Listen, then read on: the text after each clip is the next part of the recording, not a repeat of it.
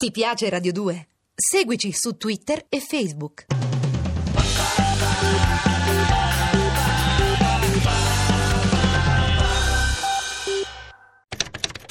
La città cambiava nome continuamente. Un giorno del 1989 gli abitanti si stancarono e decisero di chiamarla Ciudad dell'Este. Respiro corto. Le città del crimine di Massimo Carlotto. A cura di Gerardo Panno e Lorenzo Lucidi. Regia di Andrea Cacciagrano. Il traffico è lento, serpente di macchine, camion e furgoni sotto il sole. Guardi dal finestrino e ammiri la cupola della moschea. In quel momento il muezzin attacca l'Adhan, il richiamo alla preghiera. Pensi di essere a Damasco, al Cairo, invece sei a Ciudad dell'Este, Paraguay.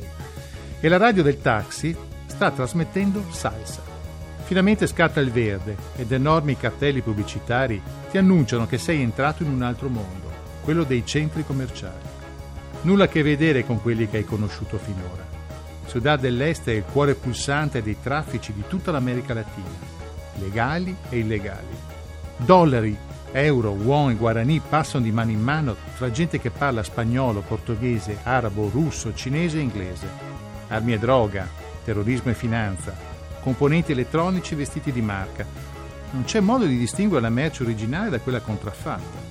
La periferia pullula di piccole fabbriche e laboratori dove lavorano immigrati perché ovunque vai è sempre la stessa storia. Di giorno decine di migliaia di brasiliani, argentini, gringos e turisti europei attraversano a piedi il Puente dell'Amistad, il ponte dell'amicizia, mezzo chilometro di cemento sul fiume Paranà e invadono i centri commerciali, comprano di tutto, sono i forzati dello shopping. E alla sera vedi questa fila interminabile che attraversa nuovamente il ponte, carica di sport e sacchetti. Respiro corto. Le città del crimine. Molti di loro sono sacoleiros, piccoli contrabbandieri che rivenderanno quanto hanno comprato con un piccolo margine e non mancano mai i trafficanti di droga con la loro muamba, il pacchetto che scotta. Le strade su cui si affacciano i negozi sono ricoperti di cartoni e confezioni di plastica troppo ingombranti per il trasporto. Centinaia di addetti puliscono bar e ristoranti. Una miriade di camion rifornisce magazzini le cui porte sembrano enormi bocche da sfamare. Ciudad dell'Est non dorme mai. Al calare del sole la città cambia volto. Si trasforma in una zona di libero scambio di tutto ciò che è illegale, ma soprattutto diventa luogo d'incontro per eccellenza di spie, gangster, e terroristi, agenti della CIA che controllano sospetti militanti di Al-Qaeda, ospiti degli Hezbollah libanesi. E poi i servizi segreti cinesi che spiano tutti e cercano di limitare le guerre tra triadi e le gang rifugianesi, intrighi e complotti, la base essenziale degli affari da queste parti. E se tutto questo non bastasse, Ciudad dell'Est è il paradiso del traffico di marijuana di tutto il cono sud, tonnellate le quantità a Ciudad dell'Este non sono mai scarse, come il denaro che circola. Si racconta che in ogni covo delle più svariate bande criminali le macchinette contasoldi siano sempre in funzione. A Ciudad dell'Este, in certi ambienti, non si possono avere i conti in rosso. Pienso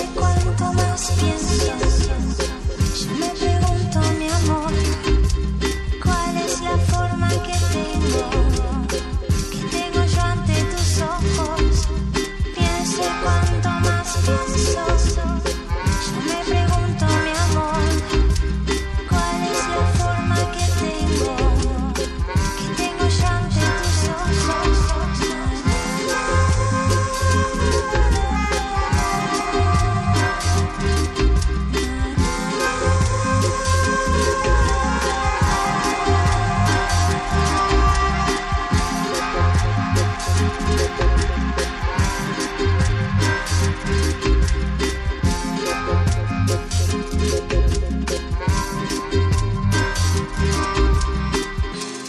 Quando cerchi materiali per, e fonti per un romanzo, ti capita di visitare i luoghi più strani, ma Ciudad dell'Este supera ogni aspettativa. Ogni piccolo dettaglio è uno spunto utile, ma la città è faticosa. Se non la vivi a piccole dosi, ti sfibra. Spesso ti ritrovi a camminare in una massa indistinta di moto, auto e passanti e a ogni passo sei preda degli ambulanti che ti assillano. Se sei maschio e hai superato i 40 anni, la prima cosa che ti offrono è il Viagra in tutte le sue declinazioni perché non puoi non averne bisogno, amico. Il portiere dell'hotel ti ha ripetuto almeno cento volte di non parlare con gli estranei, di non fare amicizie di non uscire la sera. Eppure è impossibile dargli ascolto. L'umanità che ti circonda è così affascinante che non puoi non comunicare, cercare di capire. Il segreto è sorridere. Sono così abituati ad avere a che fare con polli da spennare che fingono di essere dei duri, che basta un sorriso, un commento sulla vita e sul tempo, una sigaretta e le parole scorrono. I miei personaggi li trovo così, o se sono troppo cattivi da avvicinare pago un tassista che mi porti nel posto giusto e li osservo attraverso i vetri oscurati. Oppure allungo banconote a barban degli hotel per farmi segnalare i tipi strani, spie, latitanti, ceffi che puzzano lontano un miglio da poliziotti sotto copertura. Ma Ciudad dell'Este non è una città truce e sinistra dove la gente vive nella paura.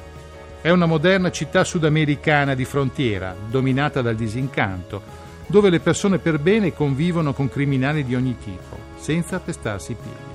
A dare una ripulita alla città ci pensano i micidiali temporali che spazzano l'Alto Paranà ti sembra di essere finito nel bel mezzo del diluvio universale, invece mezz'ora dopo splende il sole su tutto, sui buoni e sui cattivi. Ma c'è una cosa di cui ti accorgi solo quando sei partito, e cioè che non hai più le radio nelle orecchie, la colonna sonora della città. Ovunque vai sei sempre sintonizzato. Sembra impossibile che in quella bolgia qualcuno possa fare caso alla musica e tantomeno alle parole. Invece le radio sono seguitissime informano in tempo reale e ti permettono di ascoltare ogni tipo di musica. Ti può capitare di entrare nel regno dello shopping, dell'elettronica e di essere accolto dall'internazionale in cinese nella versione rock dei Tang Dynasty o di vedere commesse russe che canticchiano il rock paraguayo dei La Secreta. Può capitare, ma solo a Ciudad dell'Este. Soy un hijo maleducado de la tierra del Paraguay. mi cambushi, deporte vai vai, añemo curuba.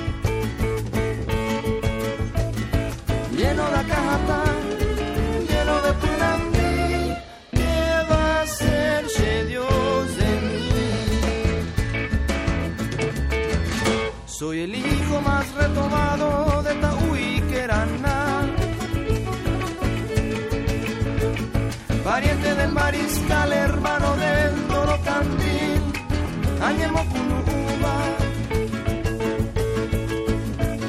amante del Questo è il racconto di Ciudad dell'Este, ma domani rimarremo ancora in zona e vi racconterò la triple frontera. Ti piace Radio 2? Seguici su Twitter e Facebook.